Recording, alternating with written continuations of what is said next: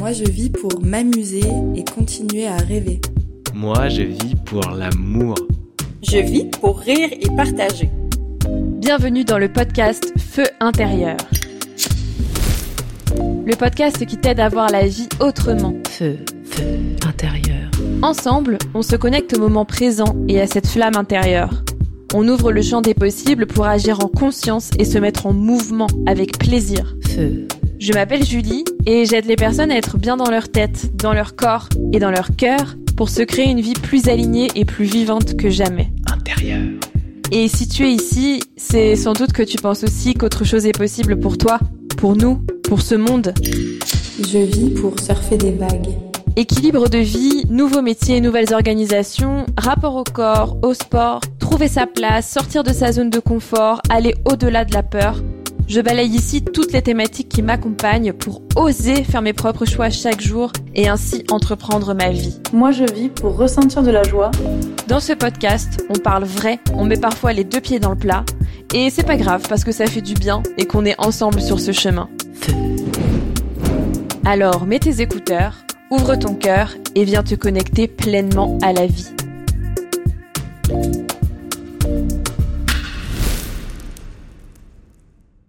Bonjour et bienvenue dans ce nouvel épisode de Feu intérieur. Alors j'espère que vous allez bien et que vos oreilles sont confortablement installées. Aujourd'hui, je voulais vous parler d'un sujet que j'ai légèrement abordé lors de l'épisode 0, euh, celui où on fait connaissance. Et c'est aussi un sujet dont je parle beaucoup sur les réseaux et dans ma vie de tous les jours. C'est le corps. Le corps, ce grand oublié de nos vies. Et pourtant, sans lui, que serait-on? Comment pourrions-nous vivre des moments précieux tels que jouer avec ses enfants, se balader pieds nus dans le sable au coucher du soleil, faire une rando où on en prend plein les yeux, cuisiner un bon plat pour partager un moment entre amis, danser comme un ou une dingue sur une musique qui nous enflamme? Comment pourrions-nous accomplir ce qu'on désire pour notre vie, nos projets, notre mission sans ce corps? Alors, ce corps, c'est pour moi à la fois notre véhicule, celui qui permet d'être en mouvement, d'avancer, d'aller du point A au point B. Et puis, c'est aussi un peu comme notre meilleur pote, je trouve. Vous voyez? Celui qui nous dit des trucs qu'on veut pas forcément entendre, mais on finit toujours par le remercier parce qu'on comprend qu'il voulait nous aider. Et pour être dans sa fonction, ce corps, de nous faire ressentir et de vivre des expériences, ben, il a besoin de nous. Il a besoin d'écoute, il a besoin d'être nourri, d'être entretenu, d'être choyé. Alors, je vous rassure tout de suite, l'idée de cet épisode, c'est pas de vous dire qu'il faut bien manger, qu'il faut faire du sport. Euh, vous savez très bien que les injonctions, ce n'est pas mon truc. Et que surtout, je pense qu'il y a une autre manière de motiver euh, chacun de nous à prendre soin de nous et que c'est surtout pas celle-là. Non, moi je suis ici pour vous partager ma vérité, euh, liée à mes propres expériences et apprentissages, car vous le savez peut-être, mon corps est devenu mon plus grand allié aujourd'hui, alors que je l'avais totalement largué pendant des années. Et suite à des questions que j'ai eues récemment à ce sujet, j'ai eu envie de sortir cet épisode et de vous raconter ma vision des choses. À savoir, comment le corps nous parle et pourquoi l'honorer est juste la plus belle façon, je dirais même la façon la plus fluide et la plus naturelle pour avancer dans sa vie et la vivre pleinement. Comprenez par là, bah, faire les bons choix pour soi, se respecter, honorer sa vérité, et puis bien sûr vivre en bonne santé et bien dans ses baskets. Alors, on y va? Avant d'aller plus loin dans cet épisode, je préfère vous prévenir qu'il y aura peut-être des éléments qui peuvent déclencher une réaction chez vous selon vos expériences de vie. Si c'est le cas, je vous invite déjà à l'observer et à prendre une grande inspiration en gonflant le ventre et une grande expiration en dégonflant le ventre. Et à vous dire qu'on est là, ensemble et en sécurité. Feu. Intérieur. Vous l'aurez compris, Pour moi, notre corps est un élément clé dont dépend la qualité de la vie qu'on mène. Parce que sans lui, on ne vit pas pleinement. Et pourtant, ce corps, il est ultra négligé dans notre société. Il est vu comme un élément à part. Il est là parce qu'on est obligé. Bah oui, parce que sinon on pourrait pas faire ce qu'on a à faire, on pourrait pas aller là où on doit aller. Mais on est là comme ça chaque jour, on le trimballe avec nous, mais finalement on le considère pas vraiment comme une entité à part entière. Vous voyez ce que je veux dire? Et en même temps, et j'ai envie de démarrer cet épisode comme ça, est-ce qu'on peut vraiment s'en vouloir pour ça? Parce que quand on y pense, dès le plus jeune âge, on nous fait comprendre que c'est la tête qui compte et que c'est elle qui va nous permettre de réussir dans la vie. Les notes, les objectifs, les actions, réfléchir, performer. Mais le reste du corps dans tout ça? Bah oui, c'est un peu comme s'il servait à rien, lui. La preuve, rien qu'à l'école, on nous laisse assis toute la journée à écouter des gens parler. Et puis, il y a aussi les expériences de la vie qui déconnectent du corps. Et je vais parler ici en tant que femme de 31 ans qui a vécu l'adolescence, les changements hormonaux, les injonctions liées à la sexualité, à la reproduction, alors, si vous êtes un homme et que vous écoutez cet épisode, ne vous arrêtez surtout pas ici parce que c'est hyper important que vous entendiez aussi ce que je vais raconter. Vous voyez, il y a tellement de choses qu'on dit, qu'on entend, qu'on voit, qui peuvent paraître bidons, mais qui s'infiltrent, je trouve, de manière très subtile en nous et qui accentuent encore plus la dissociation entre notre tête et notre corps. Déjà, quand ton corps change à l'adolescence, c'est le regard sur toi qui change. Ah oui, ton propre regard déjà, parce que tu commences à te comparer aux autres. Et pourquoi elle a si Et moi je suis foutue comme ça? Et encore, moi à l'époque, j'avais même pas les réseaux sociaux, mais bon, je me comparais déjà aux filles des magazines, aux chanteuses, aux actrices à la télé, etc. Et à ce moment-là de la vie, c'est le regard des hommes qui change aussi, si tu es une femme. Et oui, parce que moi, personnellement, j'ai du mal avec ça, parce que tu deviens une espèce de proie à la reproduction pour certains. Je dis pas que c'est comme ça pour tout le monde, mais en tout cas pour certains. Et malheureusement, ça ne s'arrête pas forcément à l'âge adulte. Ben oui, parce que on peut se prendre comme moi des petites réflexions, des regards. Dans la rue, tu marches et on te demande c'est combien? Ou encore, on te parle en pensant que tes yeux sont dans ta poitrine aussi. On t'aborde en te disant euh, Salut, ça se voit que tu fais beaucoup de sport en regardant euh, ton corps comme si c'était un steak. Je pense que si on réunissait euh, toutes les histoires comme ça que j'ai à raconter, je pense qu'on pourrait écrire un livre. Et je parle même pas là encore du manque de consentement à entrer dans ta bulle d'intimité qui m'a également affecté à plusieurs reprises dans ma vie, que ce soit dans les transports en commun, en soirée, et même un jour par un adulte de la famille alors que j'étais ado. J'en parle pour la première fois ici dans vos oreilles parce que je n'ai plus honte, tout simplement. Parce que parler est libérateur et que ben, ça vous permet aussi de comprendre pourquoi je tiens tout ce discours autour du corps. Bref, tout ça pour dire que j'ai eu pendant une bonne période de ma vie comme l'envie de disparaître de mon corps en fait, qu'il soit invisible, qu'il soit caché. Je me suis dissociée.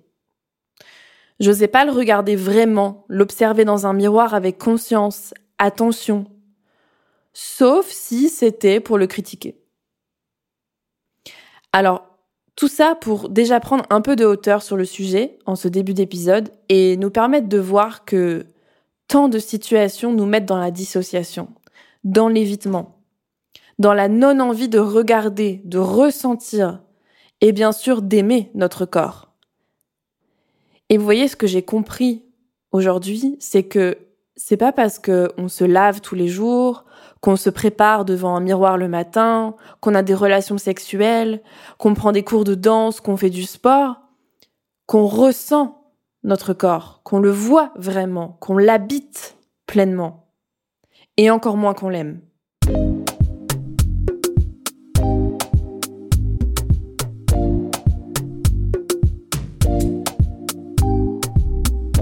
Moi je vis pour rayonner ma lumière.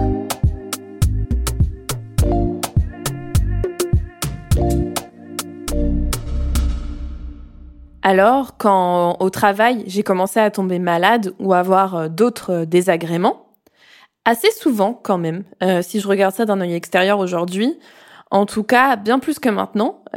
franchement, à une époque, s'il faisait des abonnements chez le médecin, j'en aurais un, c'est sûr. ben, quand j'ai commencé à tomber malade, en fait, j'avais encore ces mots négatifs à l'égard de mon corps. Je me disais, je me disais oh non le corps t'es chiant laisse-moi. J'ai un dossier important à rendre c'est urgent. Je dois aller dans tel pays pour une présentation. Ça tombe toujours au mauvais moment. Et je parle même pas du fait de tomber malade quand on est en vacances. Ça c'était la malédiction il n'y a pas que les maladies d'ailleurs il y a aussi les maux qui peuvent affecter le quotidien maux de tête maux de gorge cervicale bloquée, l'épaule qui lâche, euh, les intestins en vrac, etc.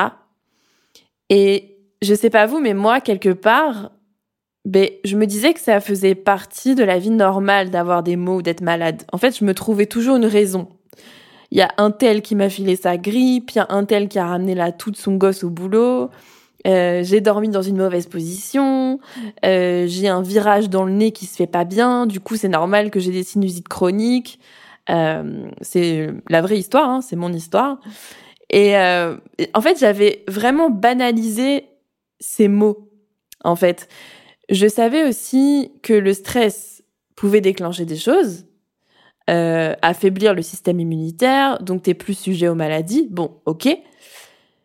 Mais j'ai envie de dire, il a bon dos aussi le stress, parce qu'on met tout dans le même sac, hein, le sac du stress, c'est la faute du stress. Donc ça n'aide pas parce qu'on met toujours pas de sens sur les choses pour moi quand on dit ça. Encore une fois, on banalise. Je suis stressée à cause du travail, alors c'est normal que je tombe malade. Et surtout, c'est normal d'être stressé au travail. Il y a des enjeux, on doit démontrer des choses. Donc encore une fois, c'est normal de tomber malade. Vous voyez le cercle vicieux que ça crée?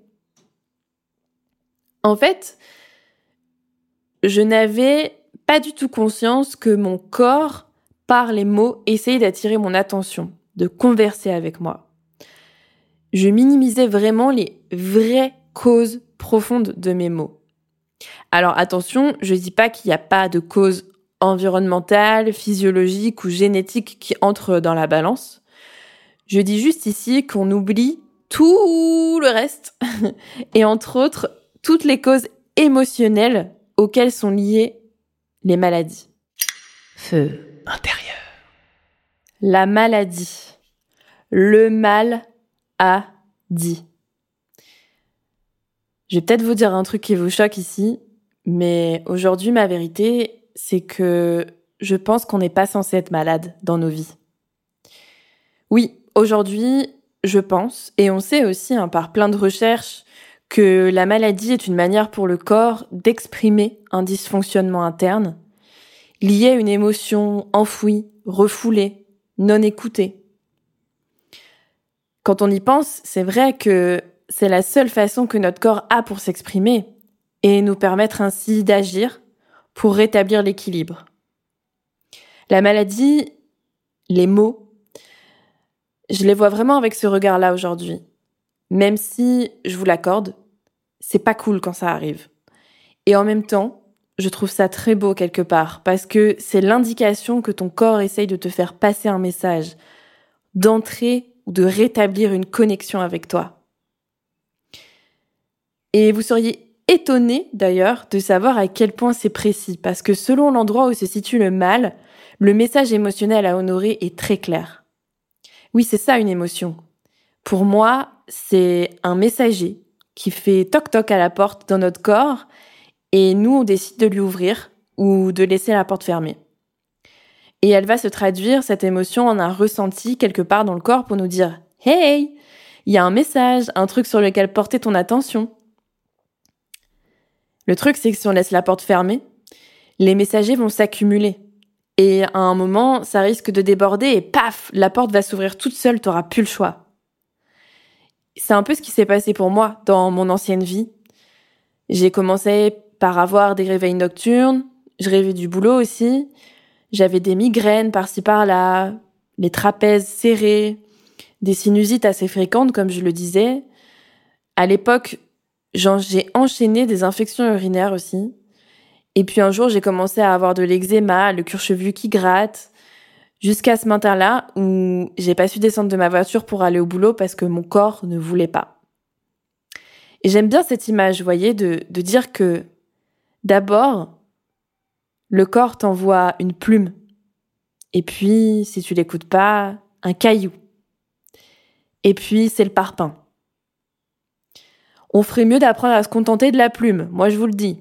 Mais le problème, c'est que dans notre culture, on ne nous apprend pas à détecter, à comprendre, à honorer ni les émotions ni les messages qui en découlent. C'est simple, quand on commence à tomber malade, on s'anesthésie. Mal quelque part, bim, médicament. On n'a pas le temps. C'est un réflexe. Et si on fait le lien avec ce que je disais au début de l'épisode, bah, je suis persuadée que c'est parce qu'on a construit notre société sur la valeur productivité, rentabilité, donc on n'a pas le temps d'être malade, d'écouter quoi que ce soit du corps, parce qu'il faut être performant, faut être dans l'action. Et je parle même pas que du travail, je parle de notre culture, du faire en général, qui induit que si on ne fait pas des choses, on ne sert à rien. Mais je pense aussi que le monde est en train de changer. On sort petit à petit d'une époque où nos parents, grands-parents, arrière-grands-parents nous ont légué cette culture qui découlait d'une nécessité à l'époque sans doute, mais on voit bien qu'on arrive au bout, notamment avec tous les burn-out en cours. Petit exercice fun, d'ailleurs, pour voir à quel point la culture du faire est ancrée.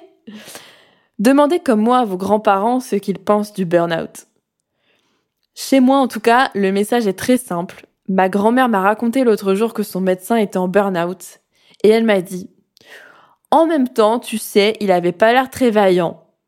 Je pense qu'il n'a pas su gérer la pression. Vous voyez le schéma qui est ancré dans notre société?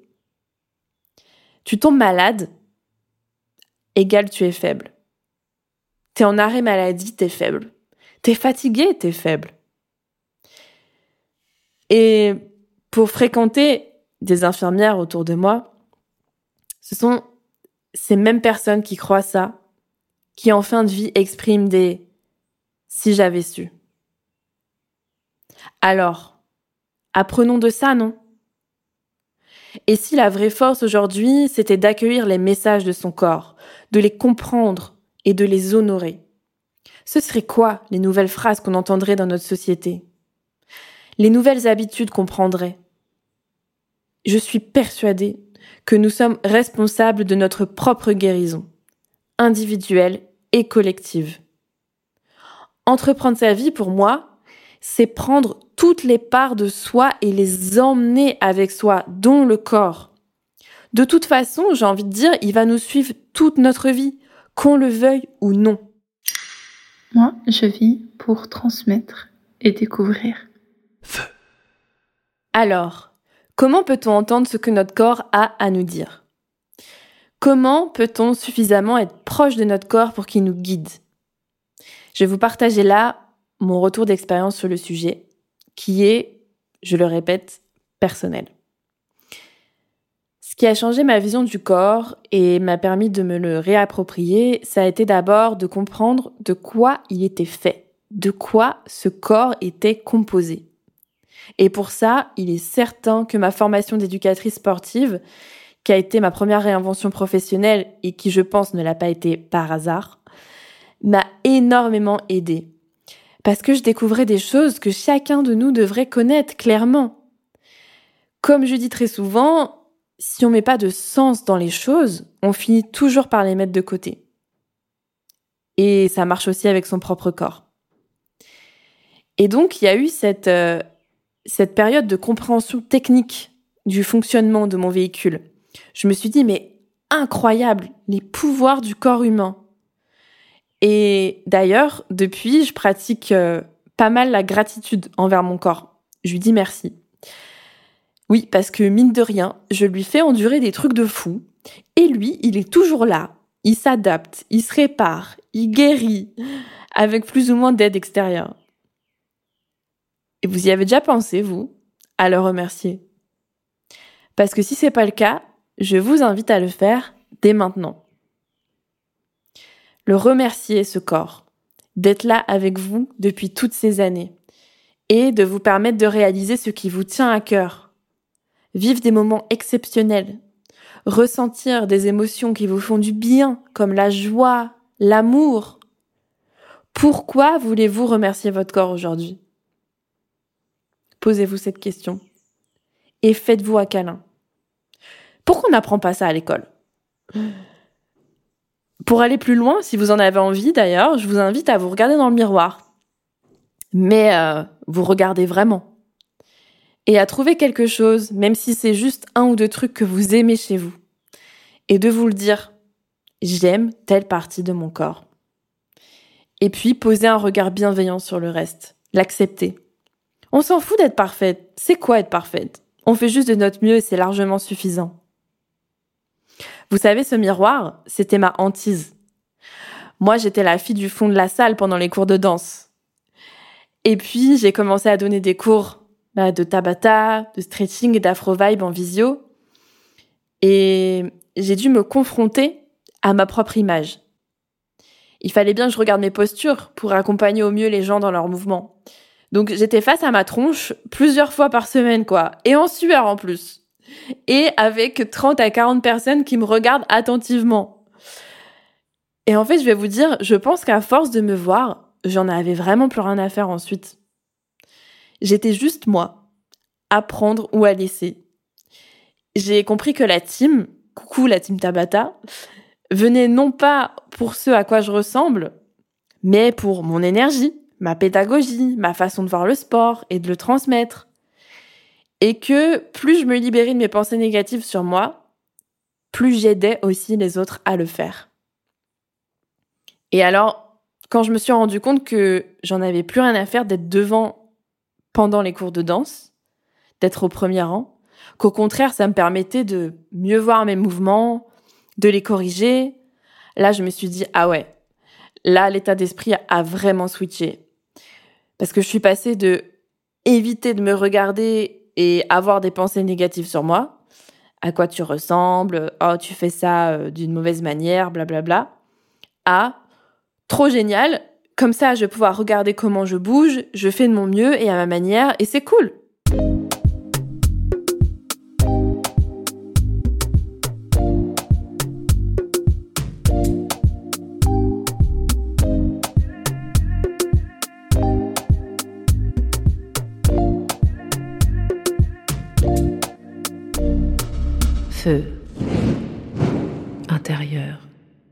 En parallèle de ça, j'ai pris conscience de l'importance du mouvement.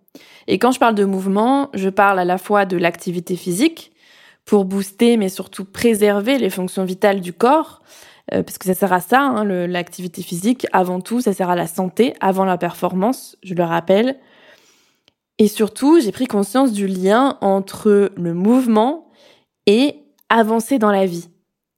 Parce que quand tu te mets en mouvement, tu te connectes à ton corps, n'est-ce pas? Tu rassembles ainsi toutes les parties, la tête, le cœur, tout le reste, jusqu'aux pieds. Et plus tu t'y connectes, plus tu identifies des ressentis, plus tu sens ce qui se trame à l'intérieur.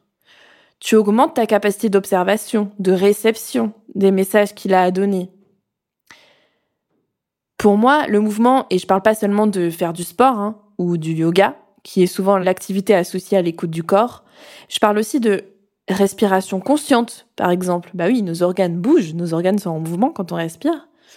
Je parle de méditation, je parle d'aller marcher dans la nature, je parle de faire le ménage ou du jardinage, je parle de danser, euh, je parle de frapper dans un oreiller. Tout ça, c'est mouvement et tout ça permet de rassembler les morceaux de soi, de sortir du brouillard, de faire circuler l'énergie et donc d'ouvrir la porte à l'émotion, de l'évacuer et ensuite du coup d'avancer.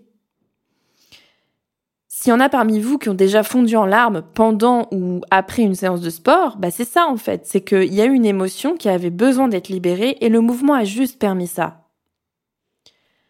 Rien que d'être en mouvement régulièrement, ça aide à être plus proche de soi, je trouve, et de comprendre ce qui se passe en soi au quotidien.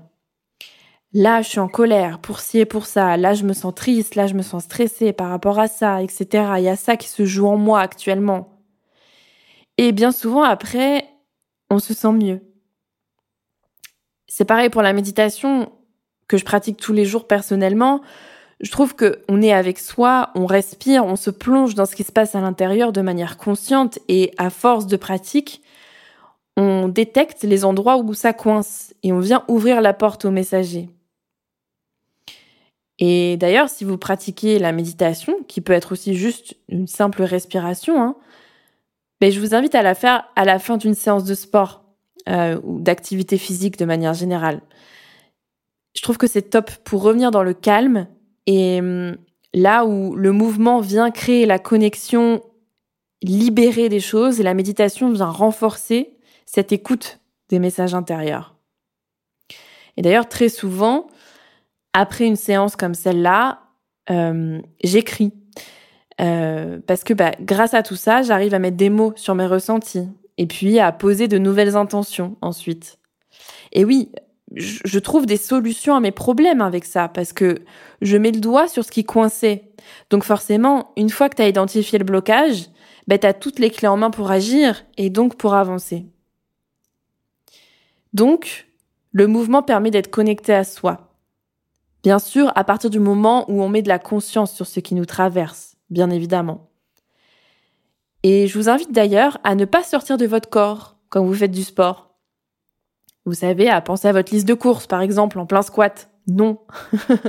je vous invite plutôt à être, en tout cas à essayer ça, d'être pleinement là avec lui dans l'effort, à ressentir chaque parcelle qui travaille.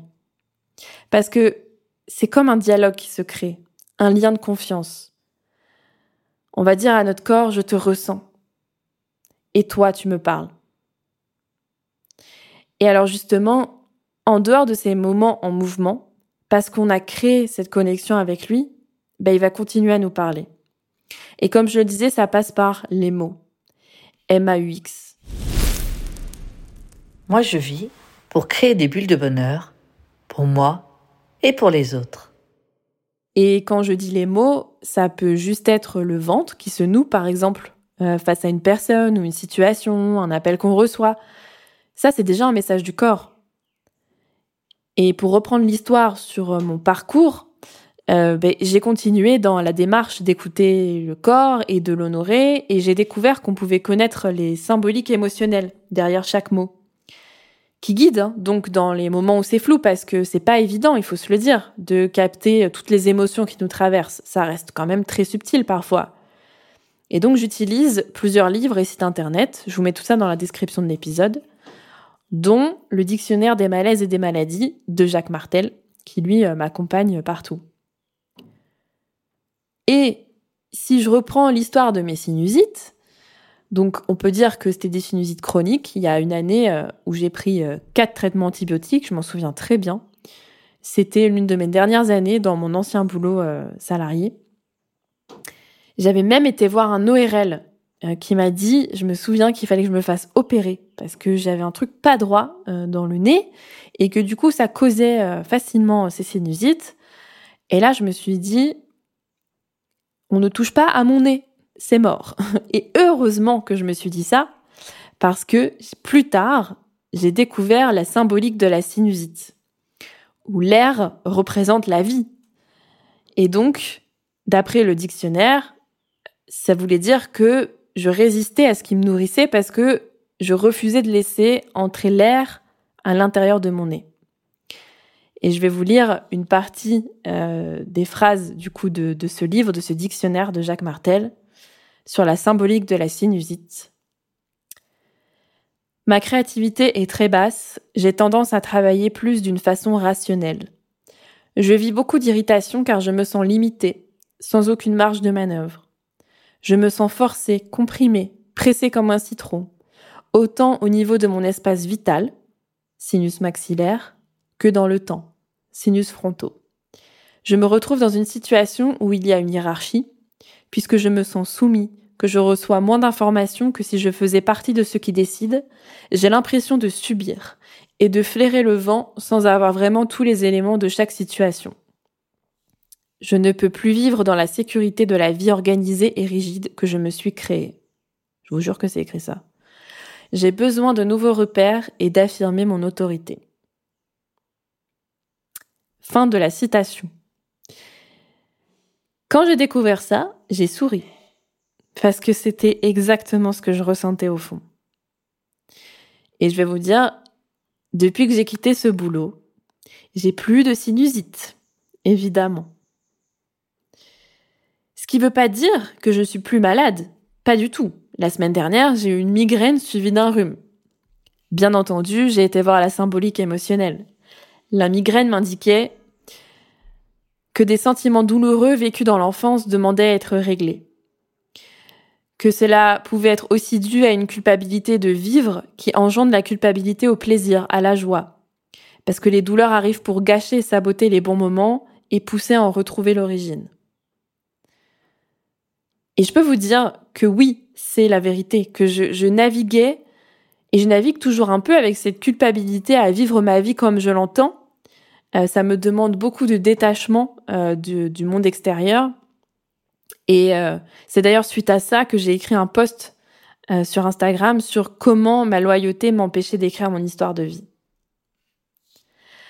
La différence avec la Julie d'avant, c'est que je dialogue avec mon corps tous les jours, que tous les messages sont accueillis, que je me garde des espaces spécifiquement pour ça, et que j'estime que c'est ça mon job, c'est d'écouter, puis d'honorer ce que mon corps veut me dire. J'ai vraiment envie de me dire que c'est même le job le plus important que j'ai. Moi qui ai envie de vivre intentionnellement, moi qui ai envie de vivre pleinement ma vie. Au pire, ça marche. Feu intérieur. Alors, dans cet épisode, je voulais vraiment diffuser l'importance de réintégrer le corps comme une entité à part entière de nos vies. Avant, je pensais qu'il y avait des gens proches de leur corps, genre les yogis, et d'autres pas. Qu'il y avait des personnes intuitives et d'autres pas. Tout comme j'entends souvent des personnes dire il y a des gens sportifs et moi je le suis pas. Tout le monde a un corps a priori. Donc tout le monde est sportif, tout le monde est intuitif et tout le monde peut être proche de son corps. Nous nous sommes juste laissés aller à dissocier la tête du reste et à valoriser et respecter le mental, l'esprit, l'intellect au détriment du reste. Mais si on regarde bien comment on est fait, la tête c'est quoi? Un quart, un cinquième de ce qu'on nous a donné? Le reste qui se situe dessous prend bien plus de place, non? Pour moi aujourd'hui, la connexion au corps permet la clarté mentale. Elle permet la connexion à mon cœur et à mes véritables désirs. Elle permet de sentir ce qui me fait vibrer par le feu intérieur que je ressens. La connexion au corps, c'est le vrai. Elle ne ment pas. C'est ma vérité.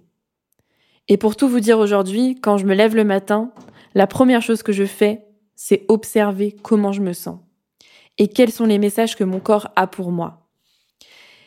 Et je réserve un espace spécifiquement pour ça, où je me mets en mouvement. Encore une fois, peu importe ce qu'il est ce mouvement, selon ce que mon corps m'amène faire, pour écouter. Moi, je fais ça le matin, mais ça m'arrive parfois aussi de le refaire ou de le refaire même en journée. Et j'ai envie de dire aussi dans cet épisode, bien sûr, qu'il m'arrive encore de le négliger ce corps, de l'oublier un peu trop longtemps, d'être dans le feu de l'action dès le matin parce qu'il y a ça, ça et ça. Mais croyez-moi, il me le rappelle assez vite. Notamment en ce qui concerne le travail, parce que j'ai déjà grillé des cartouches avec mon burn-out, et en général, mon corps ne me laisse pas retomber dans mes travers trop longtemps. Feu intérieur. Oui, j'ai compris qu'entreprendre sa vie, c'est prendre en main sa propre prévention et sa propre guérison. En laissant un espace pour accueillir les messagers qui toquent à la porte en leur permettant de s'exprimer, en posant des mots, MOTS, sur les mots. M-A-U-X, et en les écoutant véritablement. En se replaçant en posture d'humilité face au corps. Parce que croyez-moi, de toute façon, c'est toujours lui qui gagne. Puis, en se mettant en mouvement vers un réalignement et laisser partir ce qui doit partir, aller vers ce vers quoi on doit aller. Alors désormais, dès que je sens qu'il y a un truc qui coince dans le corps, je souris. Et je vous invite à le faire aussi. Comme quand vous recevez le message d'un ami de longue date. Cher corps, merci.